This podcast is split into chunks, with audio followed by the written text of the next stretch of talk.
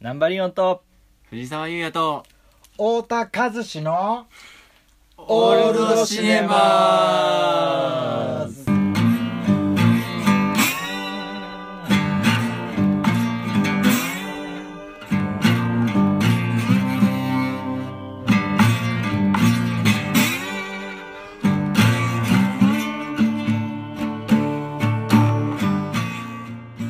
はいこの番組は、えー古い映画、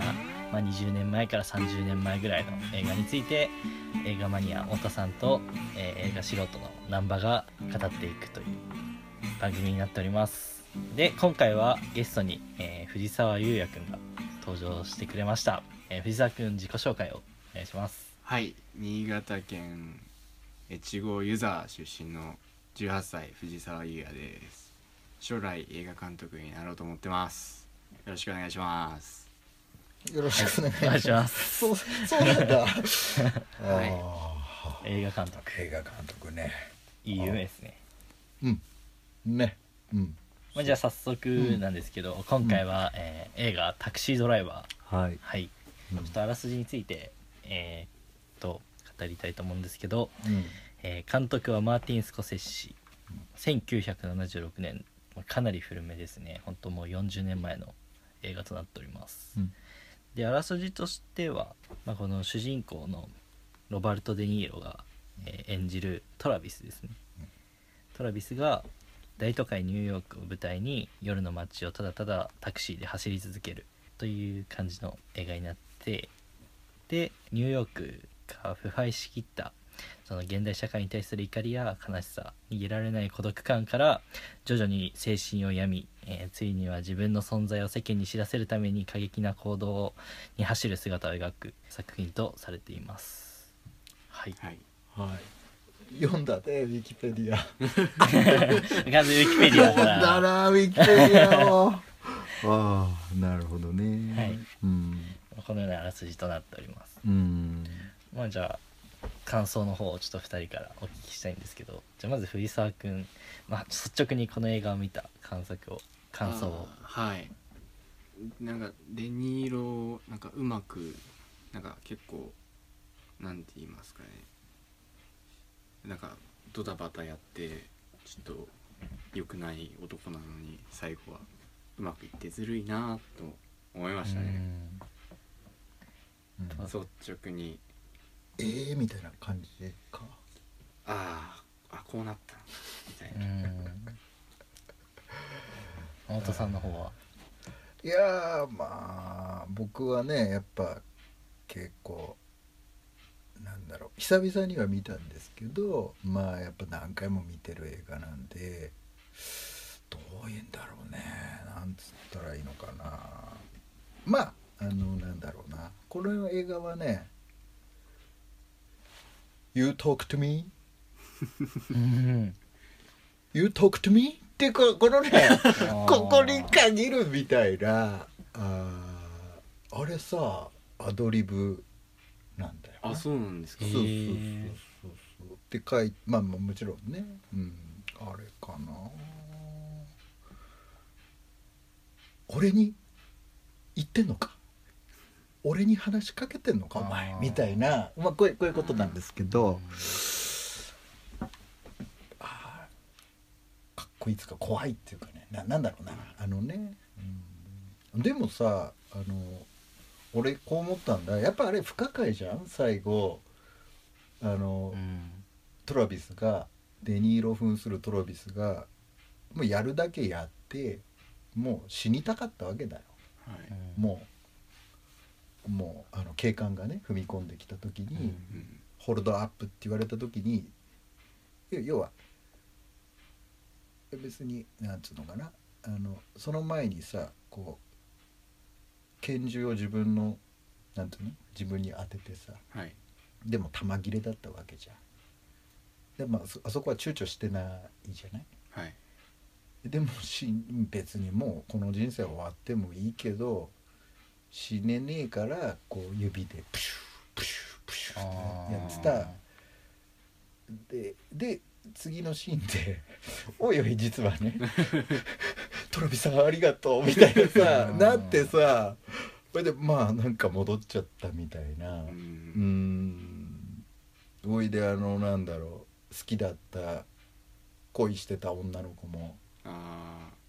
見たわよ新聞みたいなねあれさやっぱちょっとなんだろうなちょっとえみたいな感じだよなうんおいで俺なんかこう思ったわけ久々に見てさあれってさちょっとトラビスのさあの要するにあの選挙事務所で働いてるあまあこれネタ落ちネタバレになっあいいですでもねいいのはいうん、あのトラビスが女の子に声をかけるシーンから、最後あのぶっ殺していろんな人をあはいプシュプシュってやるとこまではトラビスの妄想だったんじゃないかっていうこのね構成上の仮説を、まあ、よくあるじゃん。おーなるほどこれでまた日常に戻っていきますよみたいな読み解きもまあおそらくできるかなと思ってあもう一回ねこう頭の中でシャワー今朝ね浴びながら俺昨日の夜中見てたんで、あでもさ最後のさシーンでさトラビスの首にさこうなんか弾痕みたいなのわはい、かるーうんみ見て見えた弾痕さあのなんかこのなんか傷みたいな傷みたいなのうんが、あの日常のねトラビスにあったからまあその読み解きはなかなかむずあの強引かなとは思うううんんまあでもなんか、うん、なんだろうね。ななんだろうね。何ですかねななんだろうなあれな。確かうん。だからこの映画を見ててうん自分が一つ気になったところがあって、ほいほい最初ニューヨークのあの大統領候補の人おをはいはいはい。襲撃しようとしたわけじゃないしたですか、ね。うん、でシークレットサービスの人に見つかって、うんすぐ逃げたわけじゃないですかうん。ただあそこまで準備、まあ、すごい準備をトラビスはしてきたわけじゃないですか、そのそこまで準備をして、うんシークレットサービスに見つかっただけでうん逃げた理由っていうのはうん、ちょっと自分の中で理解できなくてうん、多分そこまでの覚悟があったんだったらシークレットサービスとた戦っててもうおかしくはなかったんじゃないかなみたいなあん、なるほど、ね、感じに思えて。うん。それで逃げた理由っていうのはそこら辺にはうんそうどうですかねえー、っとねなんだろうなやっぱうーんあれですかね少女のためみたいないやどうですかあの時点では関係ないよまあそなう少あ女少女関係うないんかな、うんまあ、殺されるぐらいだったら少女のとこに助けに行きたいっていうそんな感じまあうんあうんそうかそのトラビスの心理状況みたいなことねうん心理状況があのねなんかこれうーんとうんまあ僕ぼあのなんだろうな例えばさすげえそのあの女の人いるじゃんあの選挙事務所で。ーはいはいはいはいえー、とこれ役名がねちょっと待ってね僕もウィキペディアでねえー、とベッツィねああそうですねシビル・シェパードさんうん ベッツィ別にベッツィをさデートに誘うじゃんはいで誘うとこまでは結構いいんだよ、うんあの持ってき方がさ、はいなんかいちいちねだけどさそのやっとこぎつけたデートでポルノ映画に連れて行くっていうのも明らかにさ、うん破綻してんじゃんうんだから彼はやっぱり破綻してるあというキャラなんだよねはいだと思うんだほいで本人はちょっとあんま分かってないっていうかーうんだからうーんあの人ってほら、えー海軍にいたっていう設定でさそうですねトラビスがさ、うんはいまあ、これベトナムにいたってことなんだうん実はね。でアメリカンニューシネマってさっき言ったけどさそのじゃあ76年っていうのがどういう年かっていうと1976年っていうのは、まあ、僕は1975年生まれなのであのね、えっと、ベトナム戦争が終わったとされるのが75年なのよははその最後あの陥ーあ落。いつってなまあ、どなんか終わり方が結構あのなんかこうゴニョゴニョゴニョゴニョしてんだけどサイゴンというそのベトナムの首都ををやからアメリカ軍が撤退するでサイサイゴンが陥落するっていうところで一応終わるということなんだ。でただじゃあどういう状況で終わっていくかというとまたやっぱアメリカの本国でもさそのベトナム戦争に対してやはりすごくうーまあいろいろあるんだ賛否っていうかね。うんあのでその直後ねベトナム戦争が終わった直後でそのベトナム戦争帰りの人々がやっぱいてね、まあ、そういうテーマの映画結構あるけどそれもこの「タクシードライバー」まさにそうでやはりある種こう精神を病んだというかね、あうーんという言い方だからちょっと異常なんだよね。あの正しい言ってることは正しいんだけどそこまでみたいなうんそうですねちょっとこうずれちゃってるっていうかねうんトラビスさんはもともとなのかいやえーベトナムを経てなのか、まあ、そこは説明はされてないけどもだから例えば、まあ、リオン君が言ったようにあそこでシークレットサービスをさなんかね戦ってとかいう、まあ、シナリオもあったかもしれないけどねうんなんか逃げるみたいなね。うん まあ俺だったら逃げるかなとは思うんだけどなんかよくわかんねえなみたいなうんうんことがちょっとなんていうのかなああるよねそのリアリズムっていうかね、うんどどうなんですかねその辺ベトナム戦争とかさうんいうのもとか人間っていう言い方なのかななんかああれ分かったあのねイタリア人が出てくるんだけどひげ生えたあのえっとねなんつうんだろう途中さお客さんでトラビスが乗せてあーあーはいメタをメタを入れ続けろみたいに言って、はいはいはい後ろ向くなみたいに言ってあそこの2階の端にの窓に女が見えるかみたいな、うんああいつは俺の妻だーあーえであいつはあの部屋はクロンボのみたいな、まあ、これは差別用語だかうらん黒人の部屋でみたいなあのイタリア人いあれイタリア人なんだけどはいあれがマッティン・スコセッシなんだあーおうあんイタリア人だったんですかあのい移民だねスコセッシはね、へえうん、だからスコセッシ自身が出てるっていうかあれまあすごいね有名らしいっていうかさうんちょっと怖いけどねあれね。かっこいいでしょかっこいい とかっこ覚いえいてるわロスコ選手何か「ええ」っつって「またぐらに45口径を入れてぶっ放してやる」みたいなあ「4045マグナムで頭を打ち抜いてもう跡形もなく吹っ飛ばしてやる」みたいなうん言うんだ。ーうん言ってましたねおいで、まあ、物語上はそれがきっかけでトラビスは銃を購入するんだよねあの次の段階で。あーうんほいでね、あのー何を言いたいかっつうとなんかスコセッシが描きたかったものっていうのはその善悪だけじゃなくてなんだろうよくわかんないっていうか狂気っていうのかなあーなんかああるよねマフィア映画ばっか作ってるからさうんあそうなんですかそうなんだよスコセッシは。スコセッシうんスコセッシに触れていくと代表作が結構いっぱいあってそうそうそうだから人間って論理だけじゃないというか、う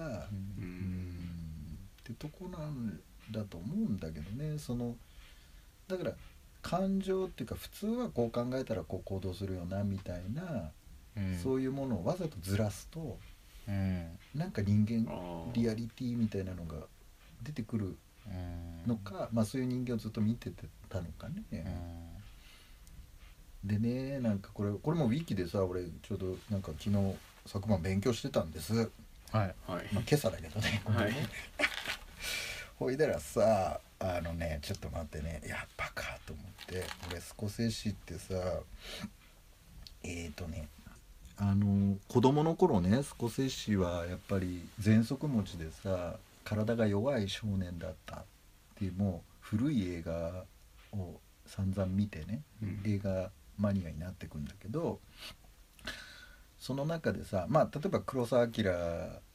大好きだった、はい、ね、日本のねあとさあのー例えばあの今村翔平ああはいっていう監督がいてね、それのさ「豚と軍艦」っていう映画があるんだけど、はいそれがもう大好きで俺の血と肉は今村翔平もっと言うと豚と軍艦でできているみたいな発言をしてるらしいんだけど、豚と軍艦超面白いんだよえー、超面白いまあ DVD になってっからさ借りれば見れるけどさやっぱその人間とはみたいなこととか活劇っていうかねうんあとはね小林正樹という監督の「あの切腹」っていう映画があってね代表作で、はいあとえー「上位打ち」っていう、あのー映画も有名なんだけどそれも大好きとか溝口健二大好きみたいなことだからもう本当にマニアなんだよねうん日本映画もすごい詳しくてさでやっぱりそこにおけるテーマっていうのはまあいろいろの監督で違うけどあの人間ってそんなになんだろうな簡単じゃないよみたいなうん不可解とか奇解というかね、うん今「沈黙」っていう映画を撮ってるけどねあ まあ正直よくわかんないけどさ怖いわあそこセッシーと思ってねなるほどうん今回のその、まあ、トラビスをやったロバルト・デ・ニーロっていうのは太田さん的にはどうだったまずねリオンさ俺ちょっとここの間からあの訂正あのなんかあのななんだろうなあのあんまあのなんつうのあんま訂正っていうかもうあのあの言ってないんだけど、、はい一般的に日本ではロバート・デ・ニーロなんだけどこの間ロバルト・デ・ニーロって言ってるでロバルト・デ・ニーロって言ってるよねまあまあいいいいけどロバート・デ・ニーロどうかどうかどうかな俺やっぱあのなんだろうなあの「You Talk to Me の」うーなんつうのあのシーンっていうかさあのトレーニング始めるじゃないはいはいはいあこう本気でやってっからすげえなんつうの肉体がさうんバキバキになってんだよねあれやっぱ怖いというかかっこいいなと思ってうんそれで計算したんだしたらデニーロがねこれ76年の映画でデニーロがね確か33歳ぐらいほ33まああれいえっと物語の中では冒頭出てくるんだけど26歳って設定なんだけどうん33歳なのね実はねタクシードライバーやってる時多分なんかちょっと違ってたらあれなんだけどまあ大体そんな感じ結構もう中年入ってるはずなんだけど33でもうかなりやっぱり鍛えましたねみたいな感じがうんね出ててうんどうどうどうなんだろうな好きっつうか好きだねうタうんクシードライバーのデニーロはねうんデ・ニーロの凄さっていうのがやっぱ役に完全に入り込むっていうところなんですかかまあどうなんだろうわかんないけどねなんだろうな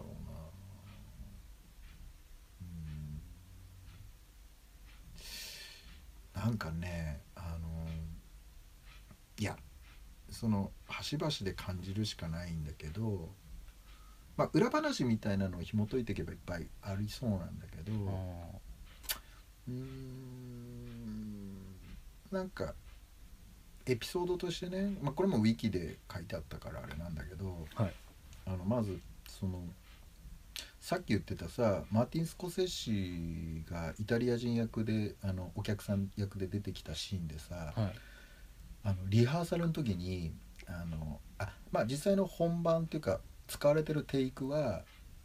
デ・ニーロ一言も喋んないっていううんあシーンだったじゃない、はい後ろ向くなみたいなあの言って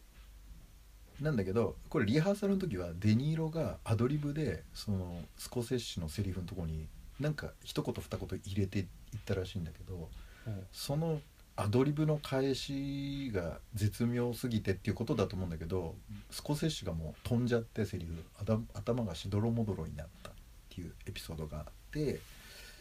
それが1個とあとは面白いなと思ったのはあとはねジョディ・フォスターってあのアイリスえアイリスアイリスですねアはいイリスちゃんねはいうんあの娼婦役少の女12歳半っていうねアイリス役でジョディアイリスあのジョディ・フォスターっていう女優さんはアイリス役で出ててその後やっぱ大女優になっちゃうけど13歳の時に出てんだけどこれにその後日談でやっぱりその現場で本当にデニーロのそのアドリブを見て全然やっぱ本番打ち合わせとちょっと違うことをグッとやってくるみたいなのでやっぱり演技って面白くてでそれに開眼して本物の女優になりたいって思うようになったっていうエピソードがあって、へやえっぱそういうそのののっていうのがああるんだろうね。でまあそそういうことから感じるところで言うと僕が一番その演技として好きなのはあのトラビスとあとなんていうのかなスポーツっていうやあの配役名で出てくる、あのえー娼婦の紐役のね、うんハーベ・カイテルっていうこれもすごい好きな僕は俳優さんなんだけどハーベ・カイテルとロバート・デ・ニーロが最後こうなんだろうあのなんていうのかな最後殺すっていうかもう頭なんつうのかモヒカンにした後のトラビスがあーこうもう行ってハーベイ・カイテルのとこ行ってあのー行ったあの演技があの演技のやり取りがすごい好きでへうえんまあそれだけなんですえどういうとこが好きなんですかあのねもっと言うとねハベ書いてるが好きなんだけどまああのねななんつうのかなタバコの投げ方っていうかああーれねタバコパンって投げんだけどああのほいで「おい!」みたいな感じで蹴りを入れるわけーはいはいはいはいほいでさ付箋付箋っていう言い方なんだけどあれの前にそのトラビスがアイリスを見つけて声をかけたらあのアイリスはあの男に交渉しなみたいなことで最初にスポーツとトラビスが、あのークロスっていうかね出会うところがあるんだけどその時になんかスポーツがトラビスになんか「お前なんかどの子の」っつった時にトラビスがすげえ不可解に「は?」みたいな。うんああの母な感じがいや怖えなみたいなうんななんつうのちょっと異様だこいつみたいなああいう瞬間ってあるじゃない日常で「お前何触ってんの?」みたいな「は?」みたいなちょっとしたあの俺例えば僕が誰かに悪気なく言った一言をすごい「はもう一回言ってみろよお前」みたいなブチ切れるやつがいるじゃんう。んえどこにスイッチがあったのみたいな ああいう感じのトラビストラビスってそういう感じでうめえなとかなんかそそそのなんか入り方ってなあれ絶妙なんだよなあああいうところねこう怖いとかやるそんな表現ができるんですねうんみたいな感じかなうん具体的に言うとねそのデニーロのすごいところってじゃあ次回作品なんですけど、いうかまあ、前回は「ミッドナイトラン」のつながりでうん、うん、びっくり坊主そうですねびっくりボースキーという予定だったんですけ どちょ今回はあのちょっとその後急遽変更があってちょっとああこのデニーロつながりでうんタクシードライバーになったんですけどうん今回ちょっとマーティン・スコセッシつながりでうん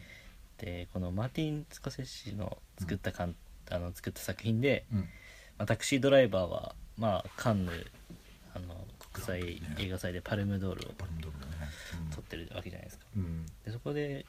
ちょっと監督賞を取った「アフターアワーズ」っていう映画っておう知ってますか、知ってる知ってるあうんあそれはどんな感じの映画なんですかうーんとねうーんとねうーんとね思い出せないんだったら全然、まあ、そのそれそれをやりたいのいやなんか少しつながりであ面白いそう作品あのおすすめの作品あればあーそっかああまあでもそうかあまあもうリオン君のあれに従うけど、はいなんかあこれでもいきなりアドリブで喋っちゃうとあれなんだけど、は俺もなんか次これがいいんじゃないかと思ってるのがあって、はいそれねなんかね初めての映画みたいなテーマがどうかなと思っていほうおほおなんかみんなにとって初めて見た映画でもいいしあー初めて意識したでもいいしあ初めて嫌いになったでもいいし初めてデートに行った映画でも何でもいいんだけどあー初めての映画みたいなテーマってどうかなと思っていいですね、いたんだよまあ、番外編的な感じになっちゃいますけど、な。うんで3人のそれぞれああ出し合うの初めての映画について、そうですねそれいい感じです ねまた俺が今回もしゃべくりまくっちゃうあじゃあ急遽藤沢あでもさ、じゃあはいこれさどどうせちょっとジョッキンジョッキン入れるんだったらさ、はい藤沢あ俺からも質問していいはい藤沢にとってあのなんだろう、えータクシードライバーってどうどういう感じだったのタクシードライバーうーん映画監督を目指すどうだったかまあうんなんかめちゃくちゃやっててうまくいっていいなとちょっとめちゃくちゃここやっ最うまくいってん近のか俺めちゃくちゃやってなんかちょっと失敗続きが多いんで あーそこをちょっとなんか自分と照らし合わせるとああずるいなぁと本当思っうてんまあ、羨ましいっそうていう感じなるほど羨ましいなぁいっぱいでもむちゃくちゃややってんじゃないの失敗をスコセッシもうんあまあうん、うん、と思うけどねなんかしみってしあそうですねただどうして最最後のあの恋した女の子が乗ってきて、まうんまあ、ちょっと恋を寄せたわけじゃないですかうんなのでそこでなんかこれ多分あのトラビスのうんまあ多分そういう設定っていうかうん柄だと思うんですけどうまあもう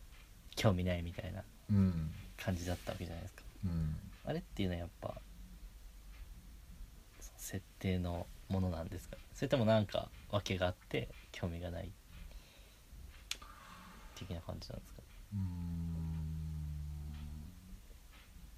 ーんどうなんだろうねただやっぱりハッピーエンドじゃ終わんねえよみたいなうんことは、ああなんだろうなあるかもね、うんそういう予定調和じゃないんだよう、んうんうんだってお俺でもさ俺がトラビスだったとしたら分かんないけど俺もいやあのあとトラビスはあのベッツィになびくかどうか、うんベッツィはもうトラビスおいでみたいな私は来ましたよみたいなうん分かるじゃん、うんじゃあそこで「なびきますか?」って言った時に「いやトラビスはなびかないと思うし俺も多分なびかないんだと思うんだ、うんだから俺あそうだよね」ってうん俺は思った、確そうかだよに、ねそうだよね確かにそうそう自分でもそうなのかなってういうんそうそうそこはやっぱじゃあ人間としての部分なんですかねやっぱどう難しいですけどねそうかな一回さこうなんまあそう自分の体験で捉えてそうですねうん一回好きになった子が